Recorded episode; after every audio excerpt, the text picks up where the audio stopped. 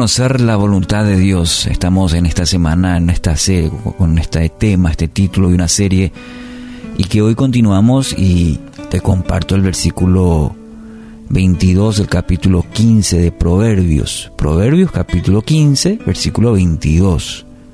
Cuando falta el consejo, fracasan los planes. Cuando abunda el consejo, prosperan. Continuando con este eh, principio, el número 3 de cómo conocer la voluntad de Dios, habíamos dicho que meditar en la palabra de Dios es el primer aspecto. Luego mencionamos el día de ayer la guía del Espíritu Santo es fundamental a esto. Y otro paso a seguir, el siguiente, es pedir consejo a alguien. Pedir consejo, qué importante es eh, tener personas en quienes apoyarnos, en decir, mira, tengo esta situación, ¿qué opinas? ¿Qué pensás? ¿Qué consejo me podés dar? Y es aquí donde juega un rol muy importante también la comunidad de fe, es decir, una iglesia local donde pueda encontrar personas en, en quien apoyar, en quien apoyarme en este caso. Y esto también es la misión de la iglesia, ser un lugar de ayuda, de ánimo, de sostén. Si miramos eh, la iglesia primitiva, es un modelo que aún sigue vigente para nuestros días.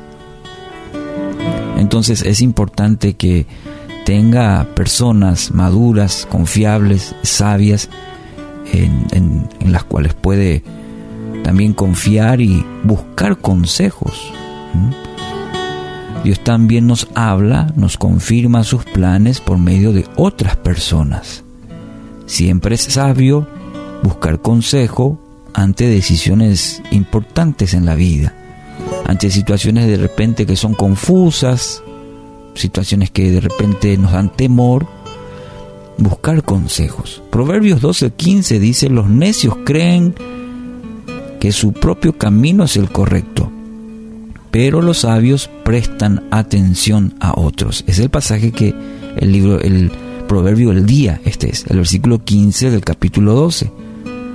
Solamente los necios creen eh, que todo está correcto, que todo está bien, que no necesitan buscar consejo en, en nadie más.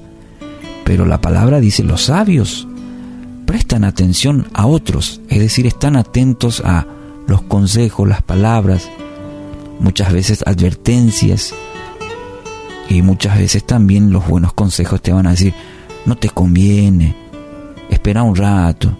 Entonces es de sabio prestar atención a ello a través de un buen consejero. Y una buena manera de comprobar si estamos tomando la decisión correcta es compartiendo con alguien más. Nunca tendremos toda la verdad o la apreciación completa, por ejemplo, de una situación y, a veces, por ejemplo, por nuestro impulso, eh, por nuestras propias decisiones, tomamos, eh, valga la redundancia, decisiones. Y ahí es importante tener este principio que la palabra nos dice para conocer la voluntad de Dios. Filtra un poco eso. ¿Cómo? Y compartiendo con alguien, alguien de tu iglesia, algún, una persona de confianza, un consejero. Pero aquí también quiero hacer esta, esta salvedad, ¿verdad? Muy importante. Hay que ser sincero. No busques personas con quienes sabe lo que va a escuchar. ¿Entiende? A veces vamos a un consejero, un amigo, una amiga, eh, buen amigo, porque sabemos que vamos a probablemente escuchar lo que queremos escuchar, lo que anhelamos escuchar. Entonces ese consejo ya tiene cierta inclinación hacia qué y hacia lo que lo que queremos escuchar. Entonces no es un consejo sabio, no es un consejo neutral. Entonces hay que ser sincero con uno mismo y no buscar personas que sabemos vamos a escuchar lo que queremos.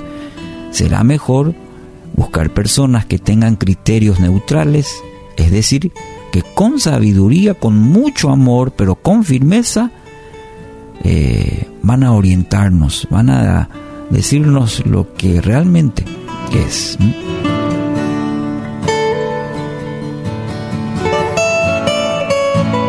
tengo siempre presente eh, los consejos. Uno de ellos de mi, de mi padre que decía, siempre hay que buscar el consejo. No siempre tenemos toda la verdad. Y va a ser importante siempre para ello ir en, en busca de personas. La multitud de consejeros, dice la Biblia, está la sabiduría. Y en la vida siempre necesitaremos de personas que nos ayuden a tener una buena perspectiva y visión de las cosas. Entonces es recomendable que tenga una lista de consejeros a quienes pedir ayuda, a quienes pedir orientación, como también a quienes rendir cuentas. Esto traerá grandes beneficios a su vida. Es decir, alguien a quien poder decir las cosas tal cual como uno siente, piensa, sabiendo que la otra persona eh, entenderá y dará también buenas respuestas a ello. Discernir la voluntad de Dios es algo que todos los creyentes deben y pueden hacer, y eso también es importante dentro de una comunidad de fe. Vuelvo a repetir este principio, este concepto muy importante, este concepto bíblico, una comunidad de fe es una de las características, una de las funciones de la iglesia. Quizás en este tiempo se vuelva difícil reunirnos, pero eso no le quita el valor de la función de una comunidad de fe que es prestar ayuda. Así que busque un lugar, busque personas en quien confiar que estén dispuestas a caminar con usted. Así que quiero animarle ore pidiendo a Dios que ponga personas a quienes pueda acudir en busca de sabios consejos, equilibrados consejos. ¿eh? Estas personas serán, estoy seguro, de mucha bendición a su vida. Así que el tercer aspecto hoy, en este tema que estamos desarrollando en la semana, cómo conocer la voluntad de Dios. Tres aspectos muy, muy importantes. La palabra, sobre todo el principio la palabra, la guía del Espíritu Santo y también buscando consejos. Cuando falta el consejo, fracasan los planes.